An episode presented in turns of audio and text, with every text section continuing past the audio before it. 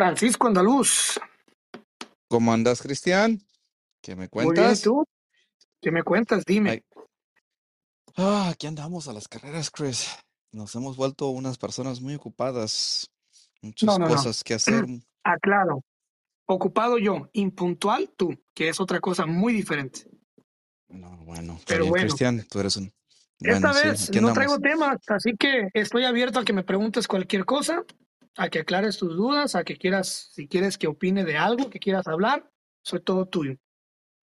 Mm, bueno, así vamos a comenzar. Ah, este, está bien, Chris, siempre hay mucho que platicar. Muchos temas ah, se, se sobre, de overlap, se, se repiten, pero de una manera diferente. Ahorita estamos hablando todos de muchas cosas. Este, este tema, como te digo, en cierta manera repetido, pero le- con otro, otro sabor.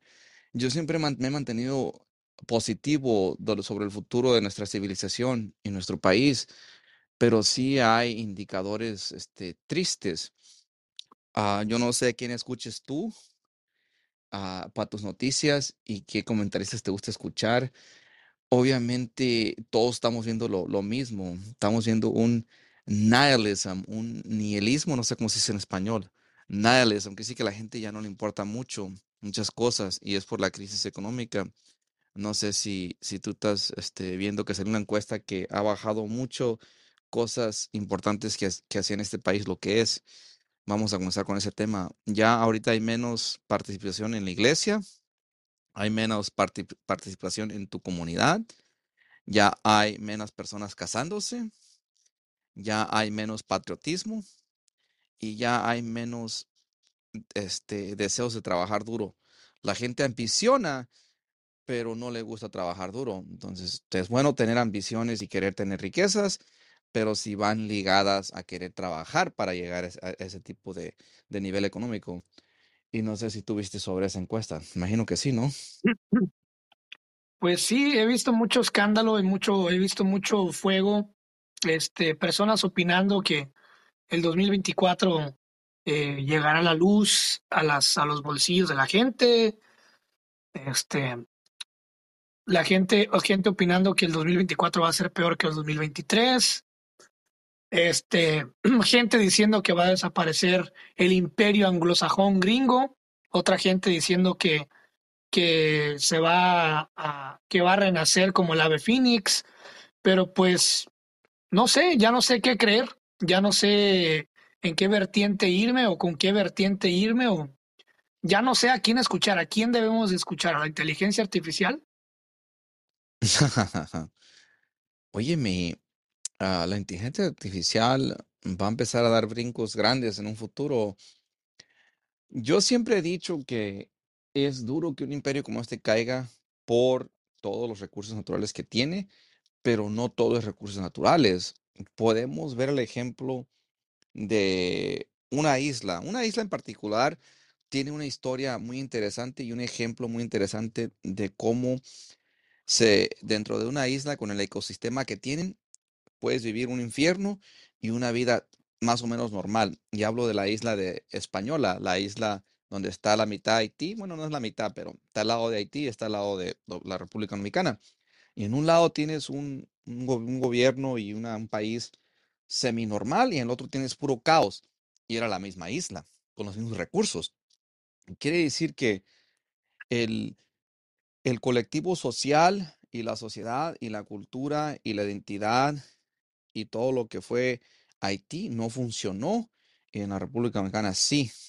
Entonces, Estados Unidos, cuando comienza y en su desarrollo en los últimos, en la última de- en el último siglo, funcionó como país, pero ahorita estamos en una decadencia cultural.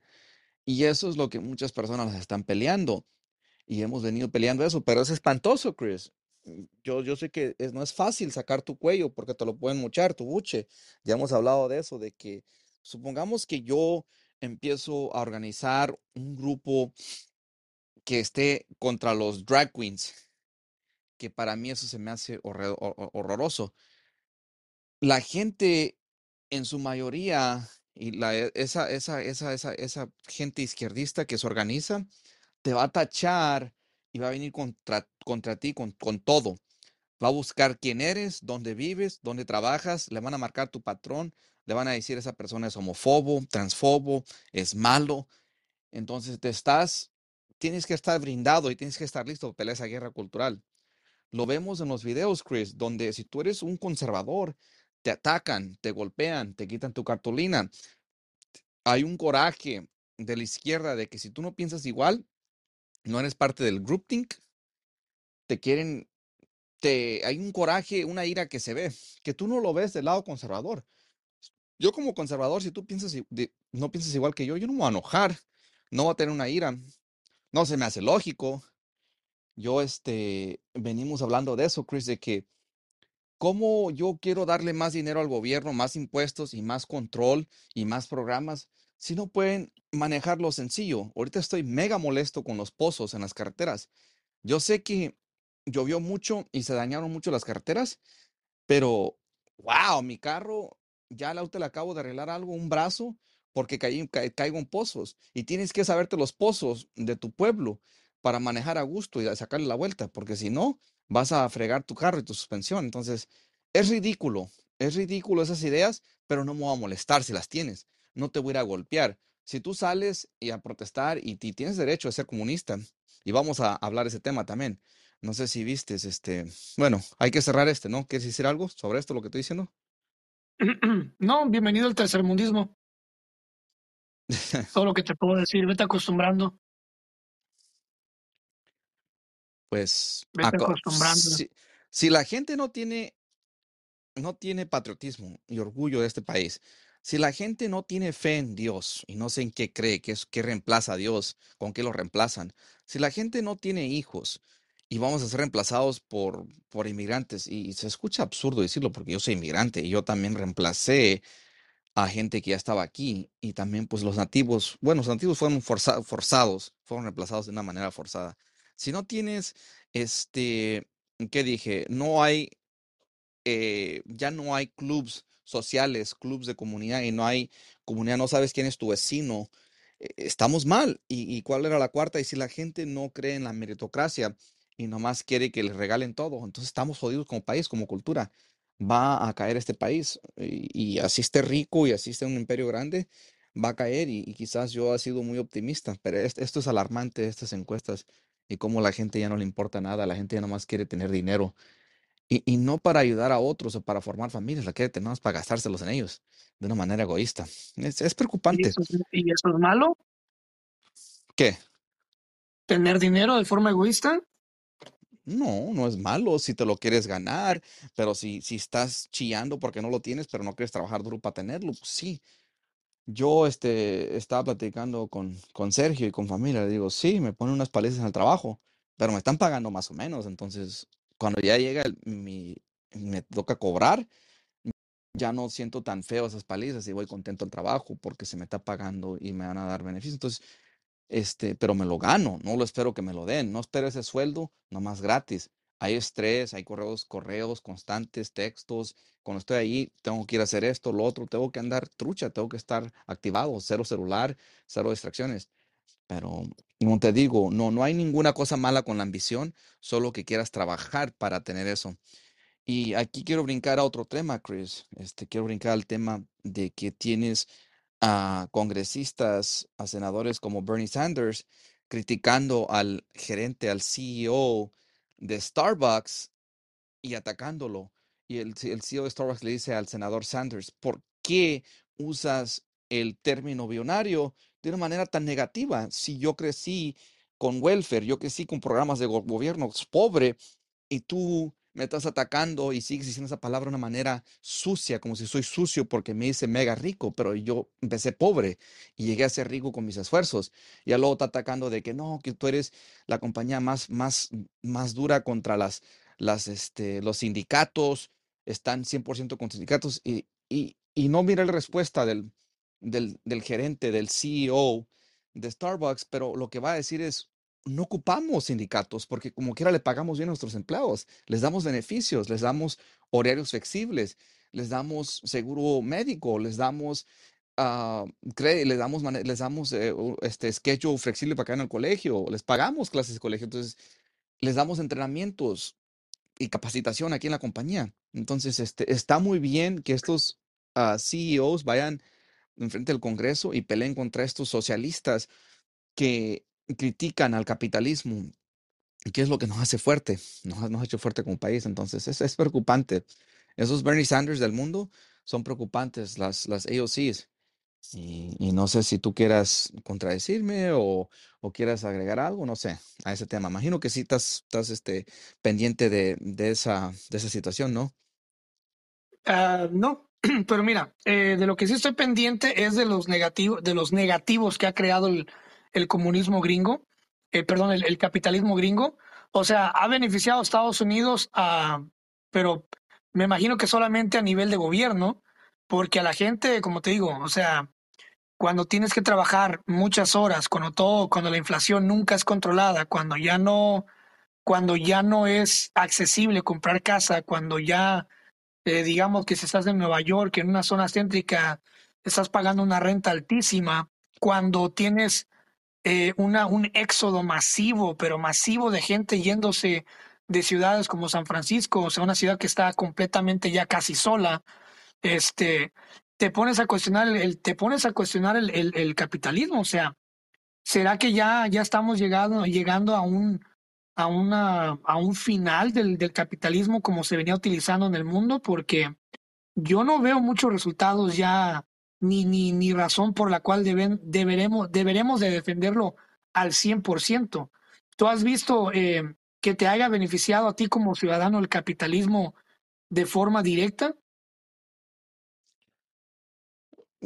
Sí, sí, sí, sí, ha funcionado el sistema que tenemos. Mucha gente está preguntando eso, si es quizás tiempo de brincar otro sistema o si existe otro sistema mejor para reestructurar la economía y que la economía le beneficie a todos de una manera más equitati- equitativa, ¿verdad? Porque si tienes mega ricos y mega pobres o la mayoría de pobres y ya no hay clase media, ya no hay manera de comprar casa. Estás viendo sus memes ahorita en español e inglés que dicen, mi único error financiero fu- fue no haber comprado una casa en el 2005. Bueno, si naciste en el 2000, tenías 5 años, en el 2005, en el 2005 todavía las casas no llegaban a unos precios astronómicos, tontos, y los intereses estaban este, al alcance de, la de las personas. Hubo mucho crédito libre y gratis a lo tonto, y se siguió dando crédito y se siguió inyectando dinero a lo tonto para, para que no cayeran las, las este, dinero al gobierno que no, no, no existía. Y ahorita estamos pagando las consecuencias. Esos paquetes financieros en el del COVID fueron paquetes tontos donde se, se le inyectó dinero a las marquetas para calmarlas y resultó que, que ahorita ya lo estamos pagando en inflación. Ah, y eso fue bajo Trump. No podemos decir que nomás es un partido, no podemos culpar a los demócratas nomás, ¿verdad? Pero no sé, Chris, no, yo no creo que hay Es otro que, sistema mejor. Este, te no, no hay un sistema mejor, no hay un sistema mejor. Así, así estemos pasando por la crisis que estamos pasando. Y, y, y así lo creó los, la ambición de los bancos y, y, el y el mal manejo del dinero y del dólar del Federal Reserve. Yo- aún así, no hay, no hay mejor sistema. Yo, yo pienso. bueno, Y, y, yo y pones yo ejemplo, creo pones de que ejemplo ciudades, pones ejemplo ciudades como San Francisco, pero esas ciudades ah, están, han, este, han visto el éxodo y han visto el alza en violencia por, también por, por los demócratas, porque son muy débiles con el crimen, porque son muy progresistas, porque dicen, ay, vamos a llevársela bien. Ya hemos hablado de esto, de que no puedes ser débil con el crimen, no puedes ser buena gente con los criminales. Todos estamos batallando. No te da derecho a robar, no te da derecho a drogarte. Todos estamos batallando con el sentido de la vida. No nos da derecho a a decir no importa nada y, y qué me importa y el sistema y el, ¿sí me entiendes? No, no nos da derecho y, y los fiscales son débiles, los alcaldes son débiles y eso destruyó esa ciudad, una ciudad hermosa, esa ciudad es la perla, es la perla del occidente, no hay ninguna ciudad del Mississippi para acá, para el west, no hay una ciudad tan bonita, para el oeste como, como San Francisco. Y ahorita está hecha carcajos. No, no he ido, Chris. Tú vives ahí cerquitas. Tú conoces más, pero yo me he metido muy poco. He ido muy poco a esa ciudad. Me gustaría ir un día y a caminar todo un día o unos dos días y, y ver, agarrar un sentido, caminar entre las calles, entre las personas y, ver ese desorden que, que escucho en las noticias para ver si lo que se dice y las narrativas de los conservadores en realidad es, es este, tiene correlación con, con lo que se ve en las calles, pero tú podrías decir mejor que nosotros, bueno, que, que nadie. ¿Crees que, crees que eh, se resuelva la situación de Estados Unidos con, un, con otro presidente y en cuatro años o en ocho años, crees que se resuelva esto? No, Chris, no, no creo que se resuelva con un presidente. Se va a resolver con, con una, una guerra cultural que se defina. Necesitamos una, necesitamos pelear esta guerra cultural. Ojalá no se vuelva una guerra civil ah, física, una guerra convencional, no más que se defina la guerra cultural. necesitamos creer en nuestros valores. Ocupamos tener patriotismo, ocupamos Dios otra vez, una, un revivimiento ah, religioso espiritual en este país, que la gente regresemos a Dios, ocupamos creer otra vez en el trabajo duro. Yo sé que mucha gente se siente explotada por las compañías y si hay compañías explotativas, pero echándole ganas vamos a, salir de esto, pero si no creemos en Dios, no creemos en la familia, no creemos en el país, no creemos en el trabajo duro, uh, ¿qué nos queda? ¿Qué nos queda? No, no, no sé, Chris.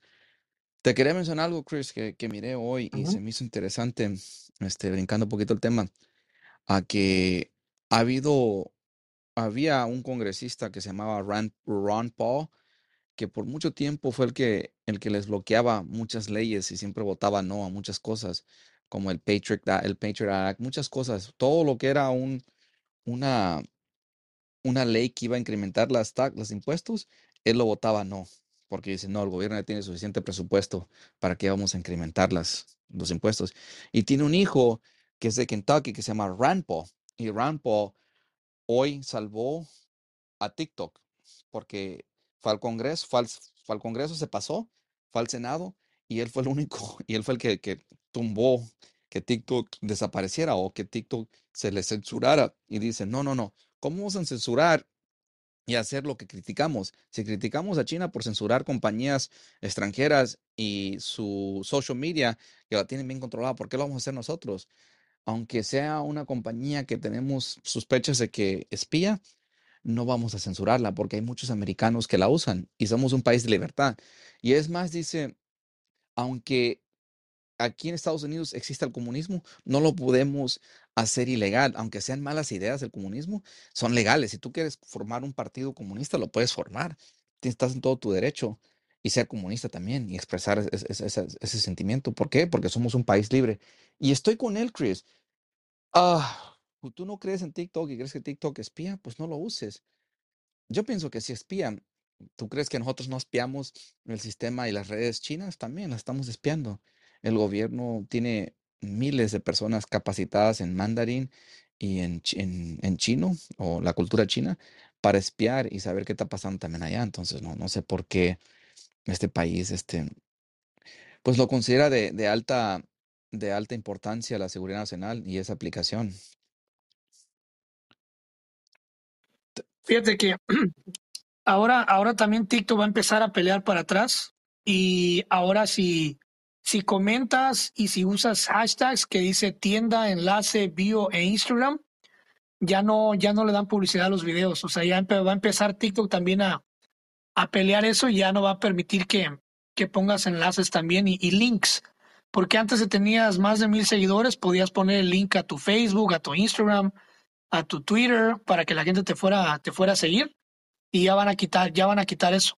Entonces es una, es una, pues es una guerra Así como hay guerra cultural, pues la guerra cultural también se da, se da entre redes sociales y, y todos quieren un pedazo del pastel, todos quieren un pedazo del contenido y cada vez más va a ser más difícil hacer cross crossing entre un cruce entre, entre, entre plataformas. O sea, ya no, muy pronto ya no voy a poder postear un video que venga de TikTok, ya no lo voy a poder subir en Facebook.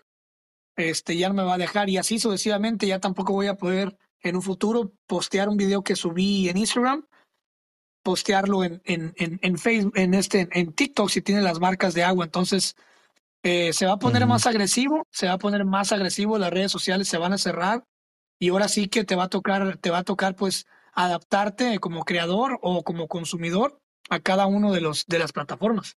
pero ya no, ya no vas a poder hacer esas que compartes un TikTok en, en Twitter que te gustó y lo pones acá, ya no se va a poder dentro de muy pronto, ¿eh? Muy pronto.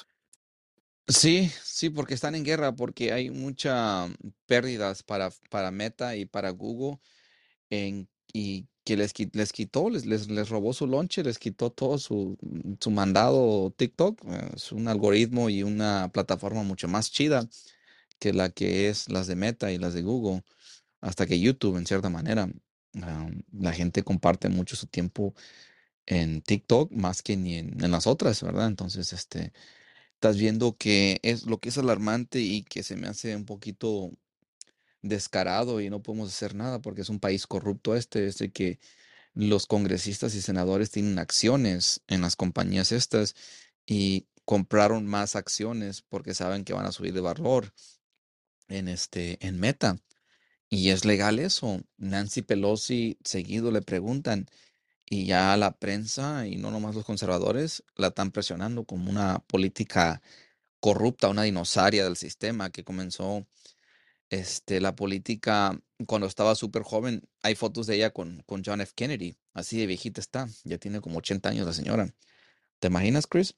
Tener fotos cuando ya eras una asistente o secretaria, ya te, ya te rozabas desde joven, te rozabas este, los codos con, con gente como John F. Kennedy que fue asesinado en los 60 Entonces, este, dinosaurios del sistema y que son mega millonarios y, y, que han estado cobrando un salario de gobierno. Y pues, es lo típico de, de, los políticos en todo el mundo.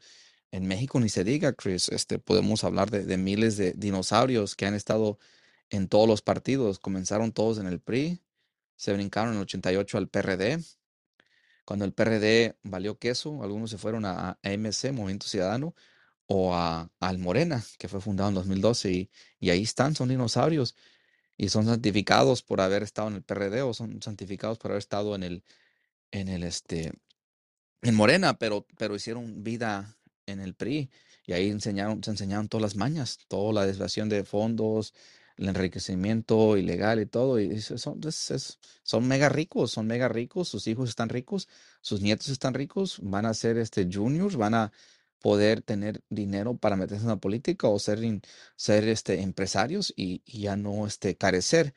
Cuando se metieron ellos, este, se, se metieron como gente pobre o clase media o clase media alta, pero se, se empujaron allí.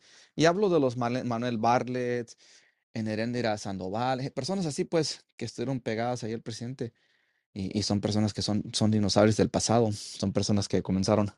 Quería hablar de ese tema, Chris, poquito, si me permites. Sí, claro, claro, te escucho. Oyes, ¿qué piensas tú del, del plagio? De, ese tema se me hace muy interesante. Tú, este, yo sé que tú no fuiste a la, a la universidad, este, pero tienes un nivel alto intelectual y lees mucho.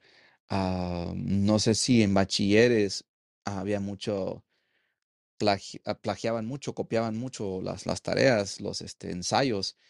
Este, ¿llegaste tú a ver eso en tus compañeros o hubo compañeros que te pedían tarea así de morrillo o, cómo ves todo eso? Sí, pues mi salón de secundaria, básicamente el 80% pasaron la secundaria gracias a mí. Y obviamente yo cobré mucho dinero al respecto. Pero sí, es algo que Ah, se da, es algo que existe, está en la cultura este, todo el mundo eventualmente copió, este, o se basó en alguien más. El plagio es, es parte de, de es parte de la esencia humana porque eh, ya estamos en un mundo donde la mayoría de las cosas ya se hicieron, ya se utilizaron y ya se dijeron, entonces cada vez es más difícil sacar algo original, algo que ya no esté, y en las universidades pues cada vez es más difícil que la gente con el spam de las, con los morros con el spam de atención tan corto que tienen ahorita y los malos hábitos como llegar tarde este, y, baja responsabilidad, pues obviamente buscan la forma de, de sacar todo rápido. Y aparte ya nadie quiere estar en carreras largas, ya todo el mundo quiere todo rápido y por eso es que se da todo este desmadre de plagio y de, y de cobrar y, de, y de pagar por tareas y, y así. Simple y sencillamente vas y si estás estudiando en la UNAM, estás estudiando medicina y ya te vas a graduar y te hace falta hacer tu tesis, pues vas y te buscas a alguien que estudió medicina hace 20 años, hace 30 años, le agarras su tesis y la clonas, la copias y le pones tu nombre. Y ya, de todas maneras, los güeyes que revisan las tesis nunca las revisan de fondo. Este, pero pues Pues, ahora van a, van a tener que eh, implementar, van a tener que implementar un sistema más, eh, más avanzado para, para ver que las informaciones no se, no se repitan y que no sean parecidas las, las tesis, porque son muchas tesis, muchos alumnos. aquí hablamos de, de la ministra esta, Yasmín Esquivel, este, que es amiga allegada de AMLO y está casada con Robillo, que es, es un contratista que es el contratista ahorita de AMLO, amigazo de AMLO de décadas. Y la UNAM tenía miedo de retractarle su, su licenciatura y su, su doctorado. No sé si no teniendo la licenciatura y el doctorado no se le permita practicar ley como ministra, pero es muy penoso esto de que una persona en el 86, en el 87 presenta una, una tesis que se había escrito en el 86 y la pagó. Y es típico de la gente rica, Chris, de que se sienten superior y pueden nomás pagar algo y dicen, ah, yo lo aprendo ya cuando esté allí. ¿qué importa? Y, y se salió con la suya en ese tiempo porque no había manera, pero ahorita que hay un sistema digital y ya subes todas las tesis de una manera digital a un sistema que lo escanee, pues ya sale. Ya hay programas y ahí fue cuando salió y ya muchos, muchos, muchos doctorados y licenciaturas y maestrías se van a, a, anular por, porque se está encontrando muchos, este, muchos plagios. Pero bueno, este, se me hizo interesante ese tema. Yo, la verdad, Chris, te voy a decir que Tenía un promedio muy bajo en el colegio, por lo mismo, llegar tarde, no entregar tareas, eh, no, no, no hacer los ensayos a veces. Era muy bueno para los exámenes y tenía mucho conocimiento, pero me faltaba disciplina. Pero este, puedo decir orgullosamente que con mi promedio como de casi 8, y tenía que ser 8, porque no quieren menos de 8 para ser maestro, quieren maestros que tengan 8, 9 o 10. Este, y yo el mío es como de 7 punto, mm, 7.8, casi 8, y así, sin disciplina. Quiere decir que, que sí sabía lo, lo que, sí podía escribir con claridad, sí podía investigar, sí traía buenos temas, hacía buenas preguntas y todo. Entendía mucho la, materia en historia. Mi- mis, todos mis, mis ensayos son originales, nunca plagié nada, nunca este, leí los libros, tenía los libros, los, los revisaba, miraba cuáles me ayudaban para mis argumentos, mis contraargumentos, y este, orgullosamente no puedo decir que no soy una Yasmín Esquivel. No soy un santo, porque dices tú, como dices tú, hay cierto copiando porque estás, estás, te estás este, parando en los hombros de los, de los intelectuales que vienen antes de ti y los autores, pero como que era, hay, hay cierta originalidad, ah, cierto originalidad. Di- Dilo por mí, Chris. Originality. No lo puse en inglés. Se me trabó la lengua. Hay, hay cierta cosa, Originalidad. originalidad en, en mis, en mis, en mi, este, en mis ensayos, en mis, este, en todo lo que hice en el colegio. Y pues mm, lo bueno que pues no, no soy ministro, no estudié leyes, no fui a querer ser abogado. Este, podría, bueno, no sé, con ese promedio tan bajo no creo que me acepten, pero bueno, este, nunca me ha llamado la atención la- las leyes. Cierta manera sí, en cierta manera no.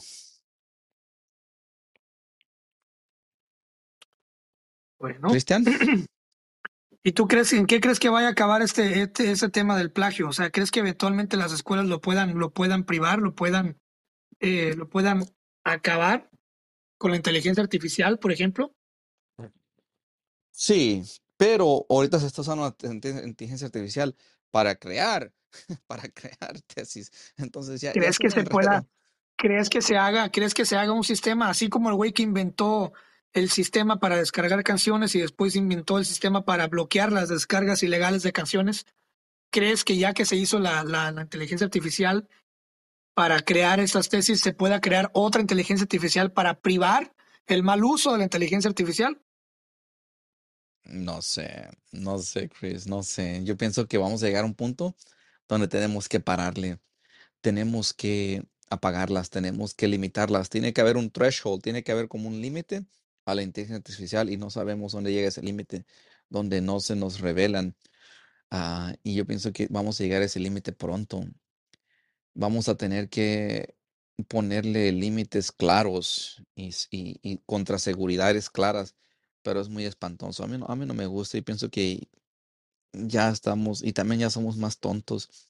Ya, ya es una generación tonta.